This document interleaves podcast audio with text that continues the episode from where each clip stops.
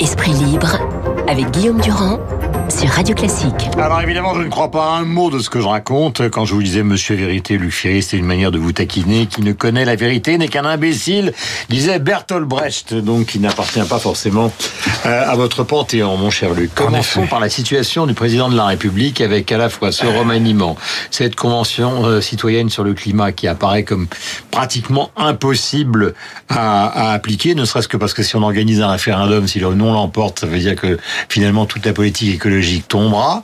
Donc c'est une situation qui est complexe, celle du président de la République. Est-ce que vous lui voyez une porte de sortie? Écoutez, c'est pas mon problème. hein. Oui, c'est la je- question. Oui, c'est votre question, mais Ah c'est ma réponse, c'est que ça n'est pas mon problème. journaux. Voilà.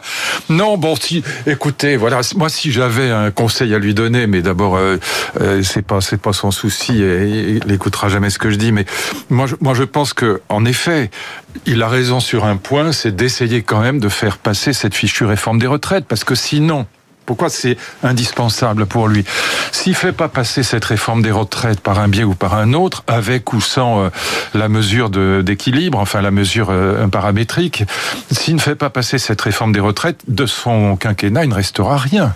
Il restera le mouvement des gilets jaunes, une réforme des retraites ratée, une gestion du Covid-19 euh, assez effroyable, et donc il restera que une agitation permanente et un ratage quasi complet. Donc moi je pense si j'étais à sa place en effet, pour parler comme les grands paranoïaques, si j'étais à sa place, je ferais tout pour faire passer au moins quelque chose de significatif qui serait cette réforme des retraites. Parce que bon, euh, les gens vont pas retenir euh, euh, une mesure comme la flat tax de 30% sur les revenus du capital, bon, qui est une très bonne chose, mais c'est pas ça qui va être retenu de son quinquennat. Donc on retiendra Même au encore une prix d'un fois. redémarrage de ce qui se passe dans la rue.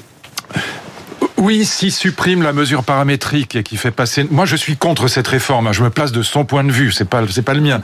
Mais s'il supprime la réforme, la, mesure paramétrique qui avait été introduite par Édouard Philippe et qui a fait que la CFDT a quitté le navire, s'il fait passer uniquement une réforme à point avec des mesures qui sont des mesures sociales, ça coûtera très cher. Ce sera, à mon avis, une mauvaise réforme, mais au moins, il aura fait quelque chose qui apparaîtra à beaucoup de gens comme euh, positif. Voilà, surtout si ça permet de supprimer au passage un certain nombre de régimes spéciaux absurdes. Donc voilà, moi, si j'étais à sa place, encore une fois, je ferais cette réforme parce que euh, euh, s'il ne la fait pas, il restera de son quinquennat que des mauvais souvenirs. Ah, Vous avez parlé tout à l'heure euh, des problèmes posés par la rentrée à l'école, donc euh, pour Jean-Michel Blanquer, en rappelant les propos qui sont les vôtres, à savoir qu'on aurait pu utiliser, pu utiliser, pardonnez-moi, donc les lycées et les collèges. Je voudrais qu'on écoute quelque chose qui est au cœur d'une sorte de mécontentement aujourd'hui dans deux secteurs de la société, c'est-à-dire euh, le secteur de la police, c'est extrêmement important, et le secteur de ceux qui dénoncent euh, les violences policières avec ces propos de Simbet Diaye, encore une fois, qui ne passent pas du tout, les voici. Je ne saurais pas expliquer aujourd'hui euh, à mes enfants, par exemple, est-ce qu'il est normal ou pas de jeter des pierres sur les forces de l'ordre. Mais on peut tous être amenés dans des circonstances particulières à être à bout de nerfs. Est-ce que pour autant ça justifie qu'on jette des pierres sur les forces de l'ordre? Voilà pour ces propos qui suscitent la colère euh, des policiers avec cette porte-parole du gouvernement qui visiblement s'interroge. Ah oui, Euh, si, si on explique à ses enfants, mais non, je sais pas, écoutez, peut-être que lancer des pierres sur les flics, c'est bien. Non, non, mais ah, si un ministre explique ça, elle sait pas répondre à ses enfants sur la question. Je pense qu'en effet, les, la, la, la République est en situation de, de, de, de, de, ramollissement intellectuel qui dépasse tout ce qu'on a vu sous la Ve République, oui. Hmm. Le président de la République a dit dans sa dernière c'est pratiquement la seule chose qui était notable, d'ailleurs vous le disiez la semaine dernière, qu'il n'était pas question de réécrire l'histoire. Mais en même temps, le mouvement qu'il voulait désamorcer par cette phrase continue. C'est-à-dire qu'on commence, on continue à déboulonner les statuts en France, dans le monde entier.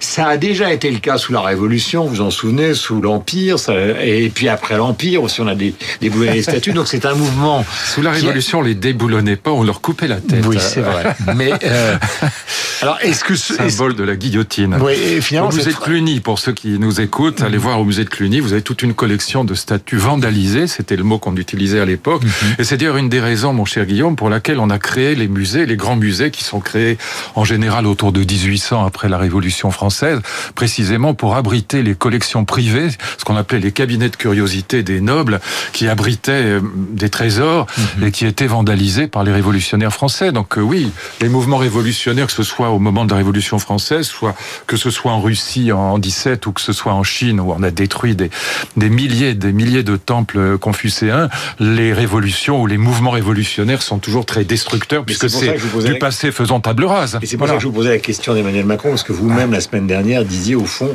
de cette première allocution attendant la seconde, euh, on ne retiendra que les propos sur la non-réécriture de l'histoire qu'il souhaitait. Or, ça ne calme personne. Ah ben non, c'est d'ailleurs pas. Je pense pas que ce soit fait pour ça, puisque là c'était plutôt hostile au mouvement euh, en question, donc euh, c'était pas fait pour calmer. C'était plutôt fait pour récupérer la, droite, donc c'était pas fait pour calmer les mouvements de rue.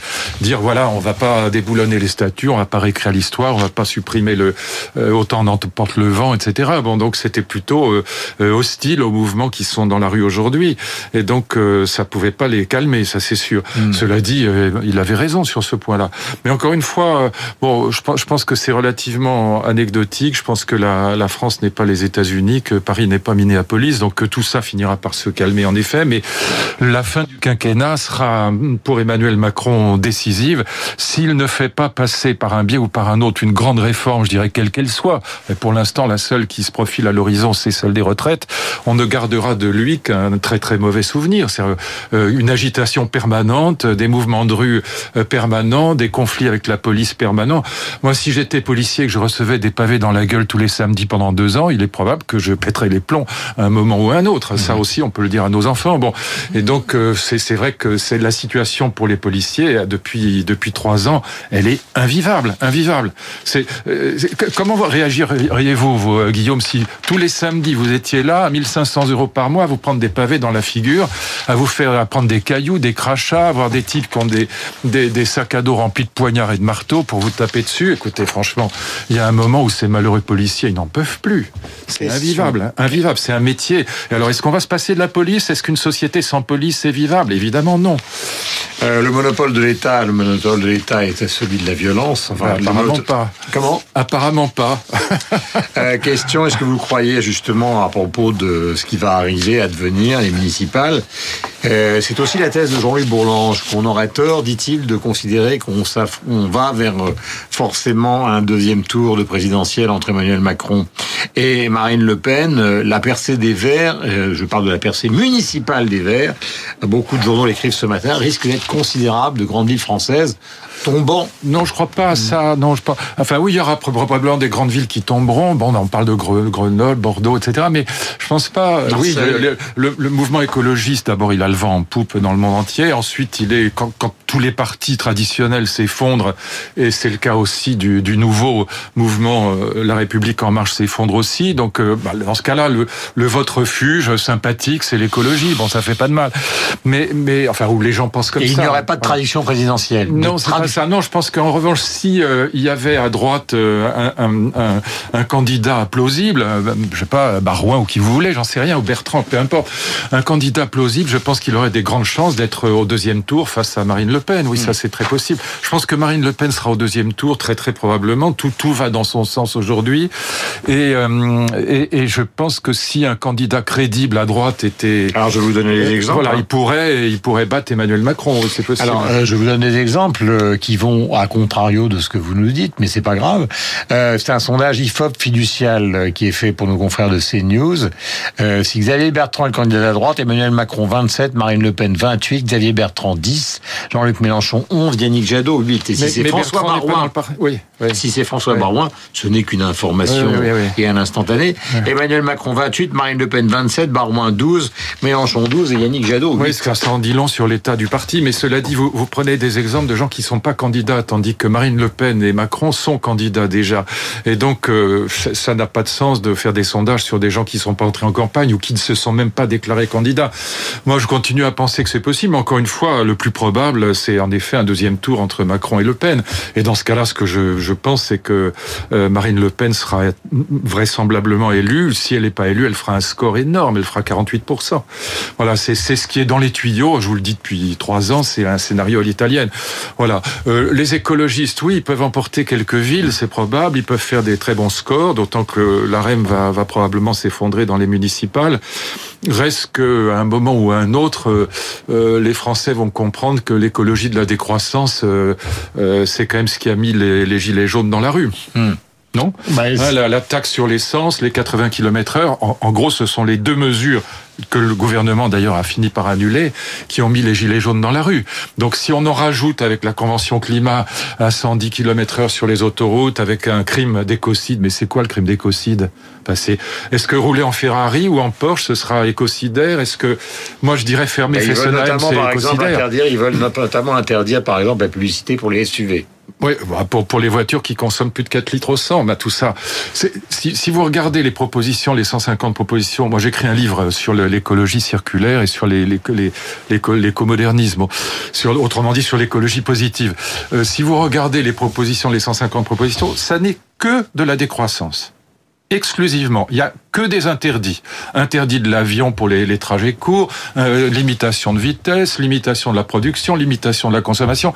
Il n'y a que des interdits. Mmh. Et donc, voilà, ce qui, est, ce qui est fou dans cette convention, c'est que les, les membres de cette convention, qui sont sûrement des, bah, des braves gens, ils sont tirés au sort, bon, ils n'ont jamais eu l'occasion d'entendre un autre discours que celui de la décroissance. Jamais on a invité ils sont dans la, un représentant... Ils sont dans la ligne Hulot. Oui, Hulot, Jouzel, Cyril Dion, etc. Et donc, à pas un seul moment, on a invité dans la convention un représentant de l'écomodernisme ou de l'écologie circulaire. Donc, c'est un peu plus le cas de, c'est un peu plus le cas Jadot qui est plus pro-entreprise Non, c'est malgré tout, c'est quand même, euh, si vous voulez, dans le meilleur des cas, c'est de la croissance verte, mais à aucun moment, il faudrait qu'on en parle un jour euh, sérieusement, Guillaume, qu'on y consacre une émission entière. Qu'est-ce que c'est que l'économie euh, circulaire? Qu'est-ce que c'est que l'écomodernisme Qu'est-ce que c'est que l'écologie positive?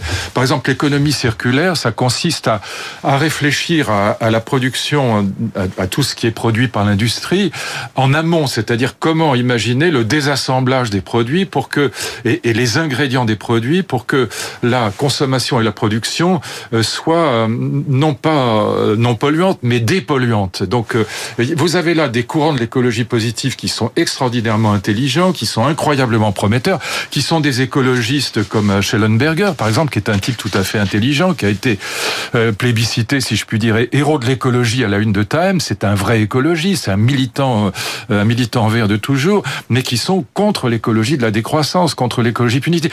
Ils n'en ont pas entendu parler une seconde dans la Convention. Est-ce que vous croyez sérieusement qu'inscrire dans la Constitution, comme le propose la Convention climat, euh, la lutte contre le réchauffement climatique ou la, la, la, préservation de la biodiversité, ça va changer quoi que ce soit à l'état du monde? Même si vous supprimiez la France entière, ça changerait rien au réchauffement climatique. Mmh. C'est pas l'épaisseur du trait.